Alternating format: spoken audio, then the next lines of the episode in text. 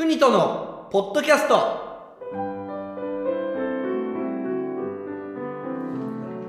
いおはようございます。こんにちは。こんばんは。バイオリニスト指揮者の西谷邦人です、えー今日はですねえーポッドキャストのリアル版ということでえーのいつもはねあの YouTube の方にも載せてはいるんですけどポッドキャストのね、えー音声を。なんですけど、まあ、サムネイル画像だけ載せているんで、えー今回はリアルに、えーどちらも配信したいと思います。ちゃんと。はい、ということなんですけど、今日はですね、特別版です。えー2021年の、えー学生音楽コンクール、日本学生音楽コンクールの課題曲が出まして、えー今日はね、4月の、えっと、ごめんなさい、4月の、9ですね、9。4月の9日なんですけど、今日、あの、正午の、正午に出まして、結構ね、あのホームページのアクセスもちょっと不能になっちゃうぐらいすごい、あのー混んでたんですけどその発表の時にねそのウェブサイト、えー今日無事に出ました。なんで、えーそのことについて今日はお話ししていきたいと思います。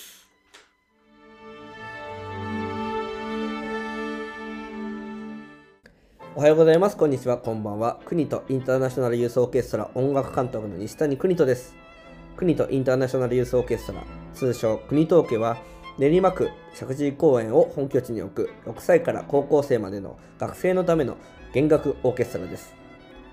現在国とインターナショナルユースオーケストラでは団員の募集を行っております。募集楽器はバイオリンビオラチェロコントラバスです。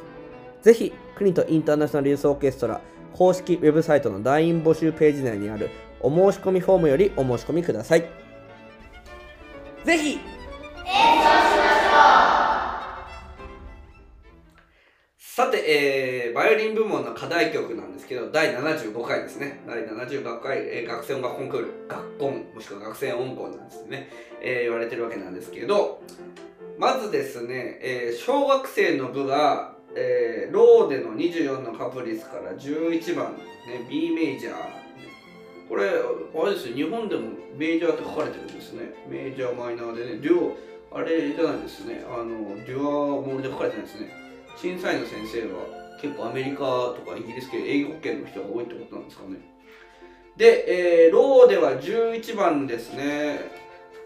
うん、えっ、と、で、今日はですね、何をしていくかというと、別に教えたり、あの、アドバイスはしません。私の勝手な感想を言うだけなんで、えーそこら辺ちょっと間違えないでもらえればなと思います。へーと多分思ってもらえばいいと思いますし、かなりマニアックな話なんで、あ、これは自分には関係ないなと思ったら、もうポチッとあの違うものを見ていただければなと思います。さて、えーアレグロブリランテ、ブリランテっていうのはどういうことでしょう？輝かしくってことですね。アレグロで輝かしくっていう曲です。11番。えーハードは、えっ、と、シャープ5つですね。去年は6番だったんです。ローデの6番。で、これやっぱり全然違う曲ですよね。えーローデの曲っていうのは、あの、ローデのカプリス。カプリスって皆さんどういう曲かご存知ですか？でも基礎曲っていうんですけど、日本語で。どういうことかというと、自由な形式で書かれた曲なんです。まあ、その他形式っていうのはちゃんと第一主題があって、第二主題があって、あの再現場あって、みたいな、発展して、みたいな。そう、そういうのがあるわけなんですけど、基礎曲はもう自由なんですね。で、まあ、ローデがあの好んでよく書いた、書いているのは、まあ、ゆっくりな、えーパートと、そしてその後、速いパートがあって、バーンと終わるという結構結構形式が多くて、また、コンクールのね、課題曲もそういう曲が選ばれることが多いんですけど、えー今回は違いますね、11番はね。で、またね、あのーそのゆっくりな、えーテンポのところとのメロディーと、えーその後の速いメロディーっていう風に、えーコントラストというか対照的な、えーあの、えー形式になっていれば、あのー審査もする方がしやすいんですよね。要は2曲弾いてるようなもんなんで、あのちゃんとどちらのどちらもできるのかただ速いのがうまいだけの子なのかそれともゆっくりのがなんか妙にうまい子なのか、まあ、ゆっくりがうまい子っていうのは速い方のうまい子が多いんですけど、えーそういう風な判断ができるわけですよね。であのビビブラートとかもねゆっくり判断できますしだから予選にもふさわしいっていう曲ですよね。で今回はまあ11番なわけなんですけど11番はねあのー、まああれこれブリランテなんで結構ずっと速い感じではあるんですけどやっぱこういう速い曲をどれだけどうやって歌うかっていうことを考えていくことがまあうまく弾く条件なのかなと思います。でこの11番で嫌なのはまあローデって多いんですけど決まり事が結構多いんですよね。でそれをやるのかやらないのかでやった方がいいのか審査員にとってでやらない方がいいのかっていうのがすごく悩みどころです特に先生として例えば、えー、1234567小節目のえー、オーバートゥストリングスって書いてあるんですね。これね、要は2弦で弾けってことですね。タラタラタラタラタラタラタラのこの3度のマイナスです。タタタタタタタのマイナスなんですけど、これ、まあ、2弦をまたいで弾きなさいよってことなんですけど、2弦をまたいで弾かない方が綺麗な音が出せ、出しやすいじゃないですか。で、たまにですね、あのー、そういうルールありながらも、そういうのルールを無視して、で、いて綺麗に弾いたらその子が受かっちゃったっていうケースって結構あるんですよ。だから、あのー、ここが悩みどころですね。ただ、ちゃんと入賞する子が多い子はそれをちゃんと譜面通りあの譜面に忠実にね弾いてそれでいてうまいっていう子の方が私が多いんであの、まあ、少なくとも私の生徒にはあのちゃんとオーバートゥースリングスとか、えー、決まりが音があることをやらせます。でその方が練習になるからね。いくらうまく弾けてもあのやっぱうまくならなきゃコンクールっていうのは意味がないと思いますんで私はあのちゃんと譜面に忠実の方があの、まあ、点数まあ、評価も高いかもしれないけど上達に絶対いい。だからまあローでも祖父に書いてあるんで。でまたもしかしたらローでもそれは自慢で書いてたかもしれないですからその技術ができるようになったら、まあ、あの生徒たちもいいなと思いますんで、えー、その技術は譜面にできるだけね忠実にやりたいと思いますけど。あとはアーティキュレーションがめちゃくちゃうるさいですローデっていうのは。特にアクセントが。で隠れたアクセントっていうのもあるんですよね。えー、だからそれもちゃんと見つけ出して、えー、やることが大事だと思いますしあとこのね、えー、16音符系統で多いのはボドですね。ボドが隠れてるんですよ。だから一気にこの2弦同じ1つの指で押さえて弾くっていう技が隠れてるんでそれを探さなくちゃいけない。音楽的にはそうですね。音楽的にはあの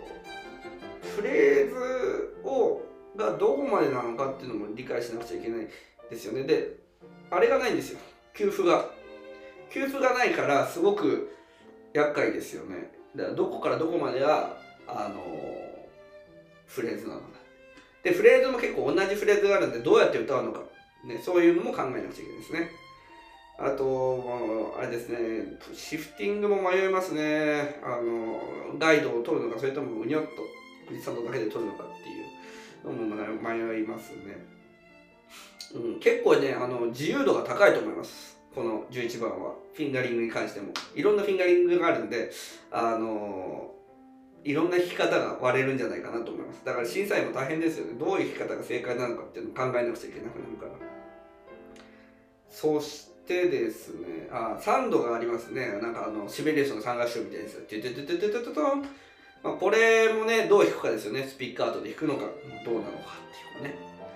えー、ということです。で、まあ、やっぱり最最低条件として、まあ、ちゃんと、えー、音程正しくクリアに、で、キラキラ輝くって感じ、わざわざ書いてるわけですから、あのー、練習しなくちゃいけない。ああと、これ、あれですね。これがですね、あの、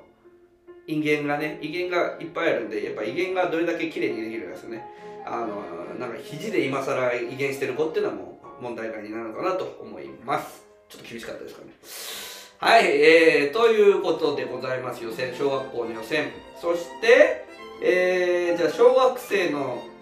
本戦。去年は、えー、クライスラー作曲のモーツァルトの「ロンド」という曲でした。この曲ねすごいねえー、あのモーツァルトの「ロンドは」あの大事な曲なんでその学生にとってですね学習者にとって。あの某メソッドでもあのあれですよね必ず弾かされますよね。その本が終わったとで、えー、なんですごいいいあの選曲だったなと思いまして私去年だからあの初めて複数の生徒を出しました。それまではちょこちょこあのうまい生徒だけ出してたっていう感じなんですけどだからやっぱりあの課題曲によりますよねコンクールって。で、えー、今回はラロですね。スペイン交響曲よりね第一楽章。有名な曲ですね。あの私の頃の時代は結構中学生が弾く曲だったんですけどもう今では結構小学生でもねガンガン普通にラロを弾いている子が多いです。で、えー、なんで今回ラローうちの教室もそうですけどラローを弾いちゃったけどまた出てきたっていうことなんですけど私ねこれはね私のもう意見ですよ。私の感想ですからね。なんでラロー選んだろうって思いますね。なぜかというと全国大会に自由曲があるわけですよ自由曲で。でそっちでラロを弾くっていう子が多いと思うしそれでいいと思うんですよ。なぜなら本戦でラロ持ってきたらじゃあ全国大会何持ってくるのって話ですよね。あの要はラロラロとなんかパガニーニとかラロとウィニアスキーとかそういう状態になっちゃうんですよね。だからなんていうのかな。うん。まあまあね、2曲、1曲はね、やっぱり一生懸命ちゃんとやってほしいっていうのは先生としてあるんで、あのー、全国大会はやっぱりラロを超えるような曲を、ね、難しい曲をやらせてあげたいなと思うんで、ラロが難しいじゃないですか。だから、まあ、ちょっと難しいかなと思います。あともう一つは、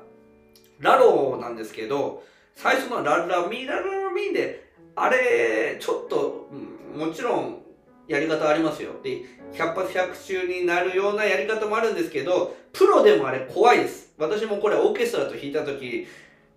当たりましたけど、ちゃんとできましたけど、直前まで不安はありました。やっぱり何 100, 100発に何発かは外す時が悪はないんですよ、最初のララミララミ。なんで、運的要素があると思います、このラロっていうのは最初。しかも最初ですから。で、しかもその最初のララミララミができなかったとして、で、後が超完璧にうまかったとしても、やっぱり合格っていうのは上げにくいと思うんですよ。だから、すごく運的要素がある曲だなと思います。だから、それを反省に持ってくるのはどうなのかなって、ちょっと私は思っています。で、えっ、ー、と、そうですね、ラロは、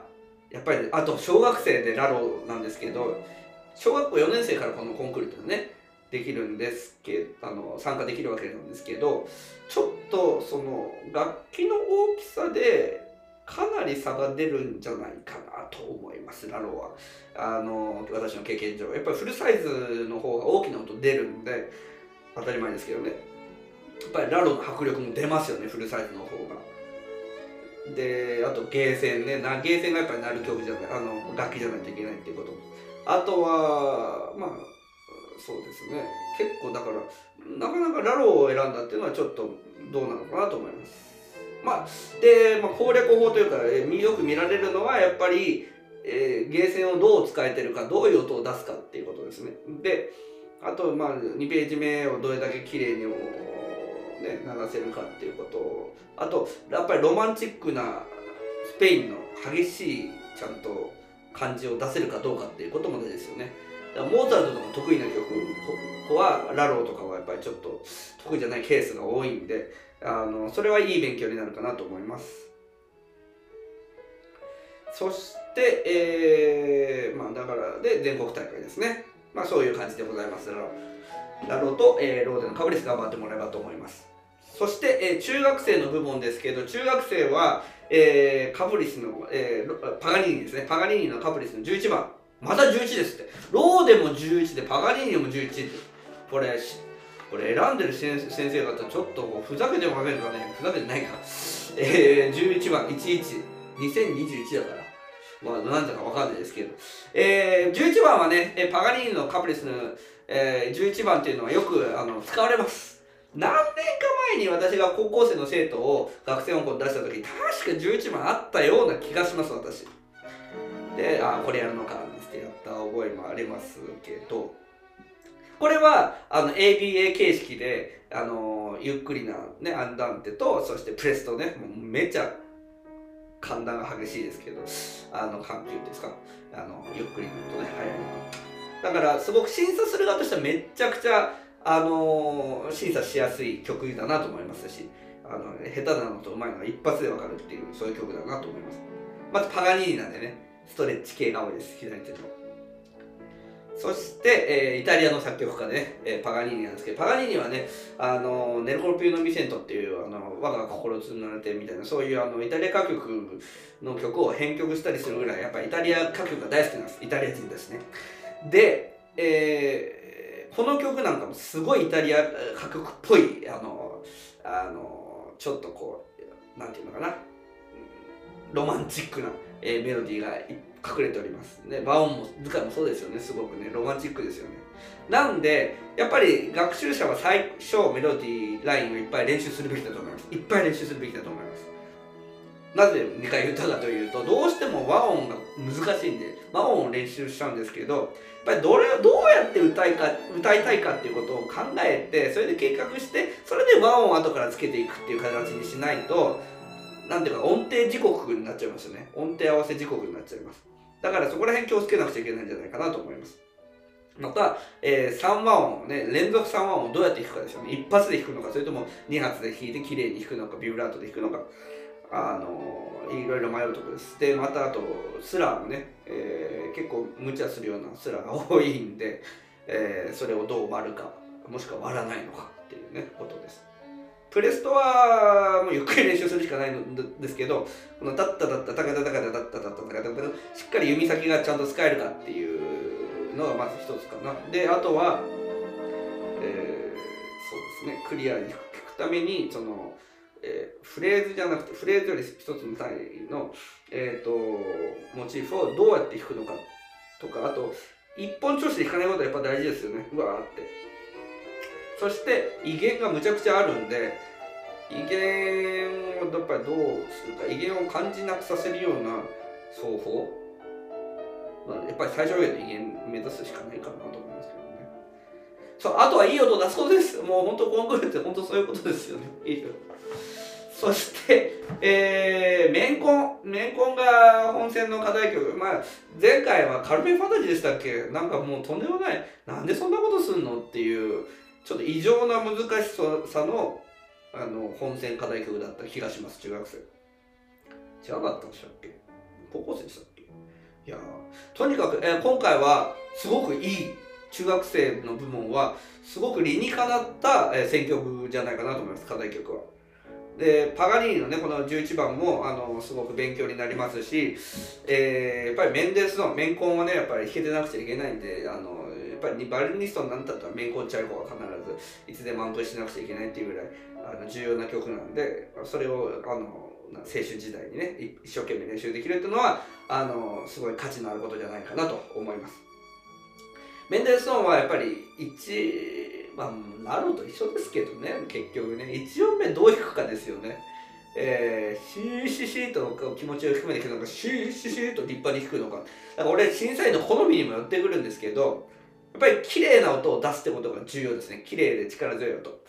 で、あと響く音ですよね。まあ、ピアノだからって。で、メンデルスゾーンが最初の、えー、そこは数ページは、あの、A 線で、えー、作曲するんだなんて言った曲なわけですから、A 線をどう際立てるかっていうのも大事だと思います。えー、あとは、まあ、1ページ目のね、真ん中のそのピアノからフォルテに変わった時のどういう音を出すか、どういう感情で弾くのか、ティーティティーテラララテララあそこで結構ドキッとすることありますよね、審査してて。で、えー、1ページ目の一番下はやっぱりオクターブですよね。これが外れるとやっぱりがっかりって感じになっちゃう。で、2ページ目、3ページ目もかなり難しいですけどね。はい。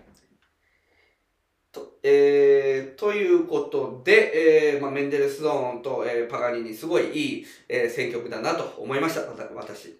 で、えー、高校は、えー、レジスタティブ・オント・スキルス・カプリですね。これもやっぱりあのスピーカートとかも、やっぱり無伴奏の集大成みたいな曲なんで、えー、なんて言えばいいのかな。うん、すごくためになる曲だと思います。私も高校時代一生懸命練習しました。で、今も、これ、お箱の曲としてアメリカで、もう何百回って弾いたきた曲なんですけど、やっぱりゆっくり練習して自由度を高めることが大事じゃないかなと思います。やっぱり高校生なんで、やっぱりどれだけその自由に顎を弾くとかね、えー、もうレッツタキーブなんて言ってるわけですから、もうどれだけその歌のように自由に歌えるかっていうのが大事だと思います。ただもちろん、あの、楽譜無視しちゃダメですけどね、もちろん。そこは大事かなと思います。そしてグラズノフ。これねなんでグラズノフを高校生の部で選んだかなと思う。で特にあのカデンツァの後までっていうことなんですけどあのカデンツァの後が重要なんじゃないかなと思いますけどね。あっちの方がそのなんていうのかな。技術的だしあクライスラーのね「スタティボトスケズカポリス」って別にそんな難しい曲ではないと思うんでパガニーニと比べるとね。拾えることはあんまりないし。ちょっとしかないちょっとしかなんででグラスノフもその一カデンザはカデンザはむちゃくちゃ難しいですからまあそっちは技巧的だからってことだと思うんですけどその前が結構差がつきにくいというかどう弾くのかっていうことで審査員の好みにかなり分かれると思います。あのまあ、ちょっとディズニーっぽい曲なんですけどさらっと弾くのかそれとも結構ロシアンミュージックみたいにもう、なんていうのかなあの歌って弾くのか伴奏者にもよりますよね。タタタタラタタタラタタタなんていうの結構音程難しいと思いますけど。はいまあそんなところで、えー、私の独断と偏見で感想を言わせていただきました。えー、ぜひ参加者の皆さんは頑張ってもらえばと思いますそれでは、えー、お聴きいただきありがとうございました、えー、お相手は私西谷邦人ですありがとうございました